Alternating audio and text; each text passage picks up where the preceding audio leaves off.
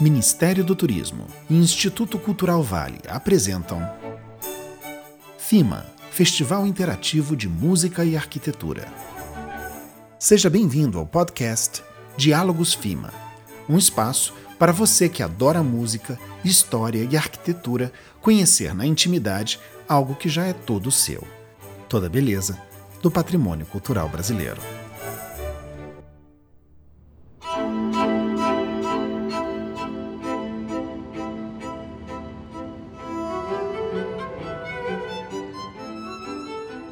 O tema do nosso bate-papo de hoje será a música no movimento modernista brasileiro, que foi o foco central do diálogo entre música e arquitetura estabelecido no Museu de Arte Moderna do Rio de Janeiro. Nosso entrevistado será o violinista Ramon Feitosa, integrante do quarteto de cordas que abriu a programação do FIMA este ano no MAN Rio. Olá, Ramon, tudo bem com você? Olá, Pablo, tudo ótimo e com você? Tudo tranquilo, meu amigo. Ramon, você é bacharel em violino pela Universidade Federal da Paraíba, é mestre pelo programa de pós-graduação profissional em música da Universidade Federal do Rio de Janeiro. Sei também que você participou de vários festivais de música pelo Brasil afora, tais como o Festival Internacional de Música de Campina Grande, Semana da Música da Universidade Federal do Rio Grande do Norte, Festival de Música de Santa Catarina, Mimo, Festival de Inverno de Campos de Jordão, entre tantos outros. Por isso, eu gostaria de abrir esse programa pedindo para você falar um pouco de como foi para você essa experiência de participar de um festival interativo de música e arquitetura. Antes, porém, eu queria que você contasse para a gente um pouco da sua trajetória e falasse um pouquinho desse universo da música de concerto na Paraíba. Bem, é um prazer estar aqui hoje, né? Primeiramente, eu gostaria até de agradecer o convite para mais essa participação no FIMA, né? Que é um projeto incrível, realmente se aprofundar nessa questão, nessa conexão entre a música e a arquitetura tem sido incrível e da última vez eu estive num concerto com o SBM, né, sob a regência do Daniel Guedes, é, onde a gente abordou arquitetura no estilo rococó religioso do Brasil, da Igreja Nossa Senhora do Carmo da Antiga Sé, em paralelo ao repertório da transição ali do período do barroco, o rococó, o classicismo, né? E agora a gente faz essa transição para o modernismo, né? É, minha família toda é de músicos, oriundos de bandas, no interior da Paraíba, uma cidade chamada Itaporanga. E com isso, com essa influência, eu comecei muito novo. Desde os quatro anos de idade, eu iniciei em coral e depois, é, como era muito criança, eu queria tocar trombone igual a meu pai, que foi trombonista, ou trompete igual aos amigos deles, dos grupos, enfim. Mas como eu era muito criança, tinha por volta de 5, 6 anos ali, né, eu tinha que optar por um instrumento que fosse possível, e nesse caso foi o violino. E desde então eu segui no violino e quando entrei na adolescência ali decidi seguir por essa carreira de músico. Então, foi a minha história é basicamente essa aí, né?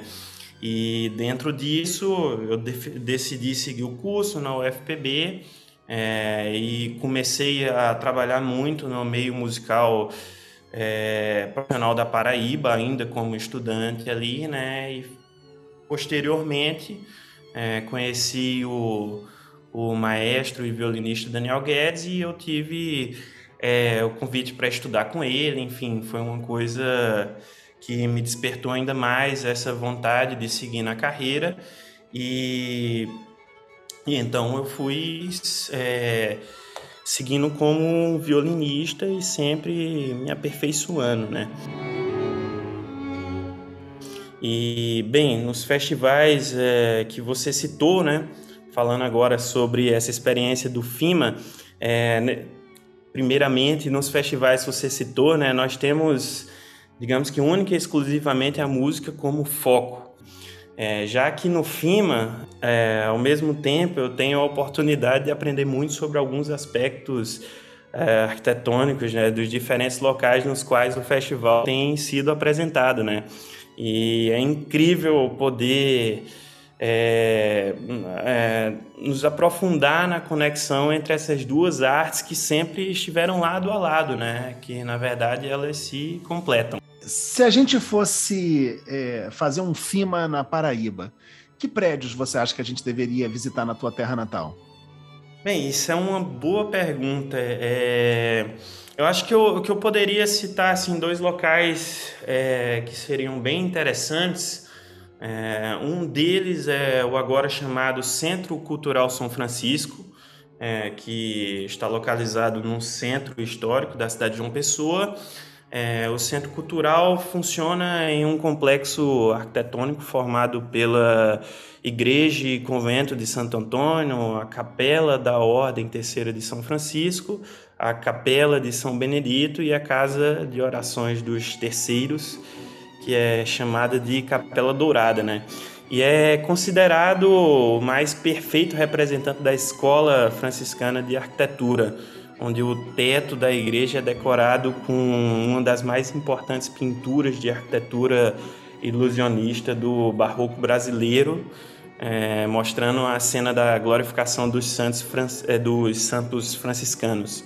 É, em paralelo, né, outro local interessantíssimo, interessantíssimo é, seria a Estação Cabo Branco, Ciência, Cultura e Artes, que foi projetado pelo Niemeyer, inaugurado em 2008 e se situa no, no ponto oriental das Américas, naquela pontinha do Brasil ali, né? mais próximo já da, da África, né?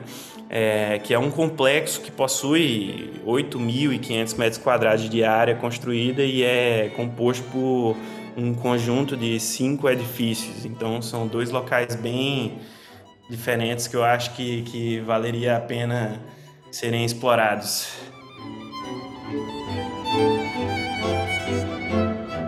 Nós começamos o nosso programa com quarteto de cordas uh, lá no Museu de Arte Moderna, apresentando justamente o quarteto de cordas número 5 do Heitor Villa-Lobos. A obra, como você sabe, né, Ramon, ela é de 1931 e ela marca a virada do, do, do Vila a um nacionalismo direto, evidente, espontâneo. Né? É, essa peça nos mostra a mudança de rumo na música provocada pelo movimento modernista, é, uma busca constante de um caráter genuinamente nacional das expressões artísticas. Você poderia falar para a gente um pouquinho sobre o que representou o movimento modernista na música brasileira e por que Vila Lobos é considerado o maior representante na música desse movimento? Bem, é, eu gostaria então é, de começar exatamente falando assim de uma forma mais abrangente até do modernismo na música brasileira, né? É, então, assim, no, no, início do século XX, né, os jovens músicos brasileiros eruditos provocam discussões e polêmicas sobre a estética da música. É, e assim como nas outras artes, eles refletiam e se aproximavam da proposta do modernismo brasileiro, pois retratavam a dinâmica social das camadas populares. Compositores brasileiros aproximavam-se cada vez mais da cultura popular, né? É, Vila Lobos, Ernesto Nazaré, Chico Gonzaga e outros buscavam em suas criações a mistura e o espelhamento na cultura popular, né? Como elemento nacionalista e original. É... Nós também podemos exemplificar no contexto musical é, as contrariedades ideológicas né, que ocorrem na pintura e na literatura. É, de um lado, os mantenedores das ideias tradicionalistas e de outro, é, proponentes das, das, ideias renovadoras, né? É, os músicos eruditos do novo estilo se voltaram para a música popular buscando nela uma representação do Brasil, né? E ela enriqueceu a música erudita e influenciou a poesia modernista brasileira, né? Servindo de ponte entre essas duas manifestações. É, nesse trânsito, agrupava novas informações da música e da literatura erudita, favorecendo a modernização e a renovação dessas manifestações. E aí, bem, quando a gente fala de Vila Lobos, né, é, quando se fala, na verdade, de modernismo na música brasileira, naturalmente a gente já atrela a Vila Lobos, né, que inclusive Ele estava presente na Semana de, de, Artes de Arte Moderna em 1922, que é o marco do início desse movimento. É, e Vila apresenta em suas obras né, elementos sonoros mais próximos do estilo de Debussy, Bartók, Stravinsky, é, que afetam a estrutura harmônica e primam, citado por alguns estudiosos, por elementos estranhos, violentos, estridentes, fortíssimos, né?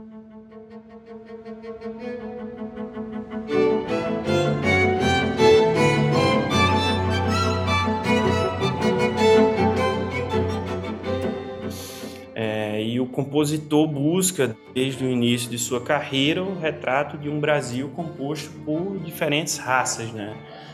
Para tanto, funde a sugestão de Debussy, a força de acordes que, que não seguem a estrutura harmônica tradicional, como melodias de cantigas populares e folclóricas. É, ele buscava né, a valorização do, do país utilizando elementos da cultura popular não como um elemento exótico, mas como parte da composição mesmo.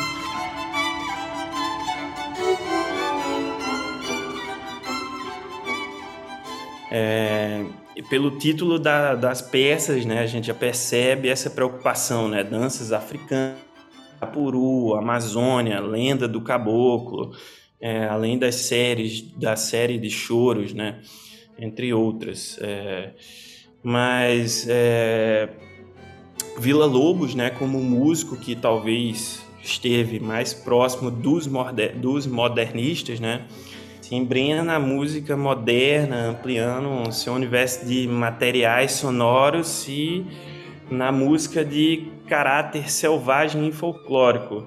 E tudo isso eu acho que fica bem exposto no, no, no seu quarteto número 5, né, que dá início a aí ao, ao nosso programa, né? É a mistura desses motivos mágicos e selvagens e ao mesmo tempo algumas melodias folclóricas traz um sentimento gigantesco de brasilidade, né? Quando a gente ouvir, a gente vai perceber muito isso. Isso somado aos variados recursos técnicos que ele utiliza nos instrumentos do quarteto, né? Traz uma combinação, acho que única de timbres e isso traz um equilíbrio muito interessante entre, entre a cultura popular e a erudita, né?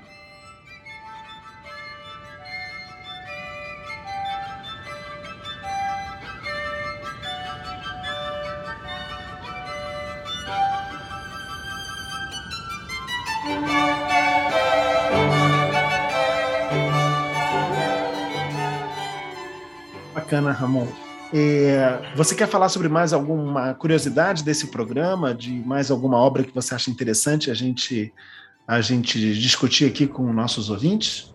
Bem, eu acho que seria muito interessante também né, a gente falar do quarteto número 2 do Guerra Peixe, né?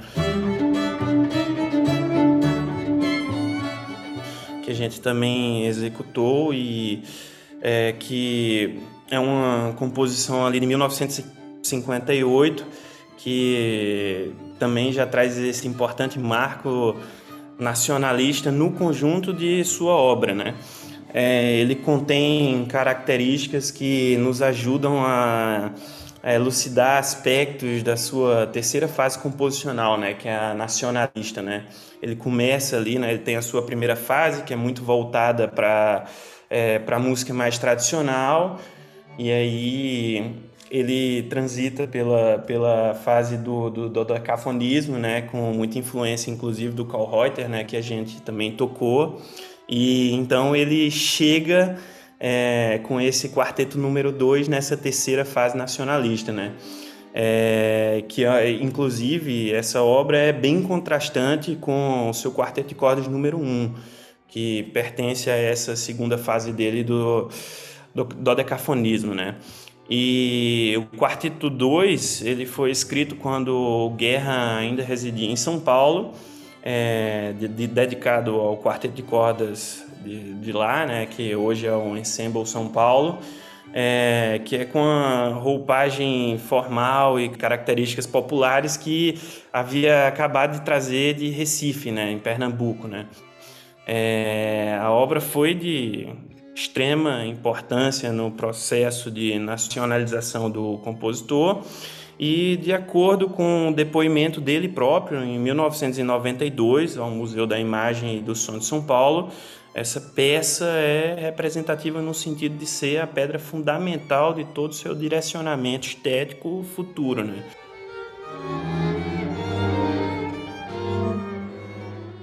É, e no seu estilo composicional, Guerra provavelmente utilizou uma, uma sugestão dada por Mário de Andrade, né?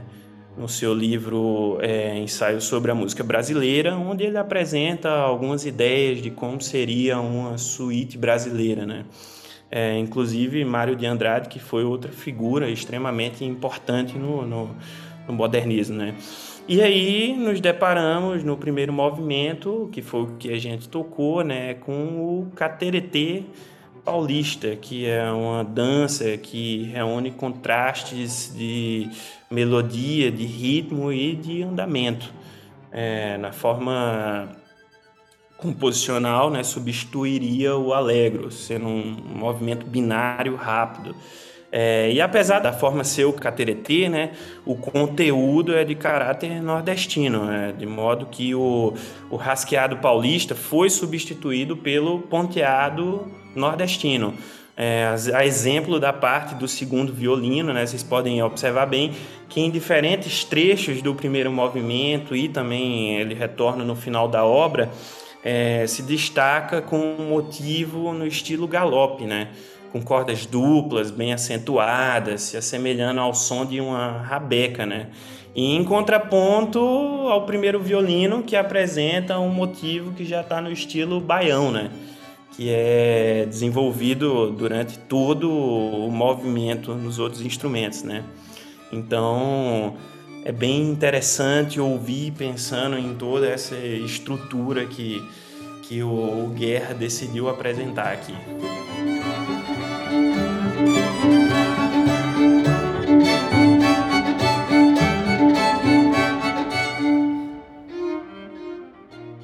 Bom, Ramon. Poxa, obrigado aí pela tua participação no podcast do FIMA e sucesso para você aí. E espero que a gente esteja junto em algum novo trabalho logo logo.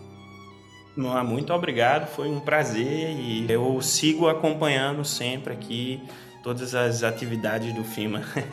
Muito obrigado mais uma vez pelo convite, Pablo. Obrigado a você, Ramon. Um grande abraço. Grande abraço. Encerramos aqui este sexto programa de Diálogos FIMA. Não percam no próximo episódio, que vai ao ar no dia 25 de abril, segunda-feira, a partir das 19 horas, o nosso bate-papo sobre o concerto realizado na Igreja da Ordem Terceira de São Francisco da Penitência. Uma joia do barroco brasileiro que nos encanta pela profusão de sua talha dourada, por sua ornamentação deslumbrante e pelo ilusionismo singular que encontramos em suas pinturas. Saiba mais sobre a programação presencial e digital do Festival Interativo de Música e Arquitetura através dos nossos perfis no Facebook, Instagram e YouTube. Acesse nossas redes através do site www.fima.art.br. Diálogos FIMA. Este patrimônio é todo seu. Lei Federal de Incentivo à Cultura. Patrocínio Instituto Cultural Vale. Realização: Artimundi Produções Culturais. Secretaria Especial da Cultura. Ministério do Turismo. Governo Federal. Pátria Amada Brasil.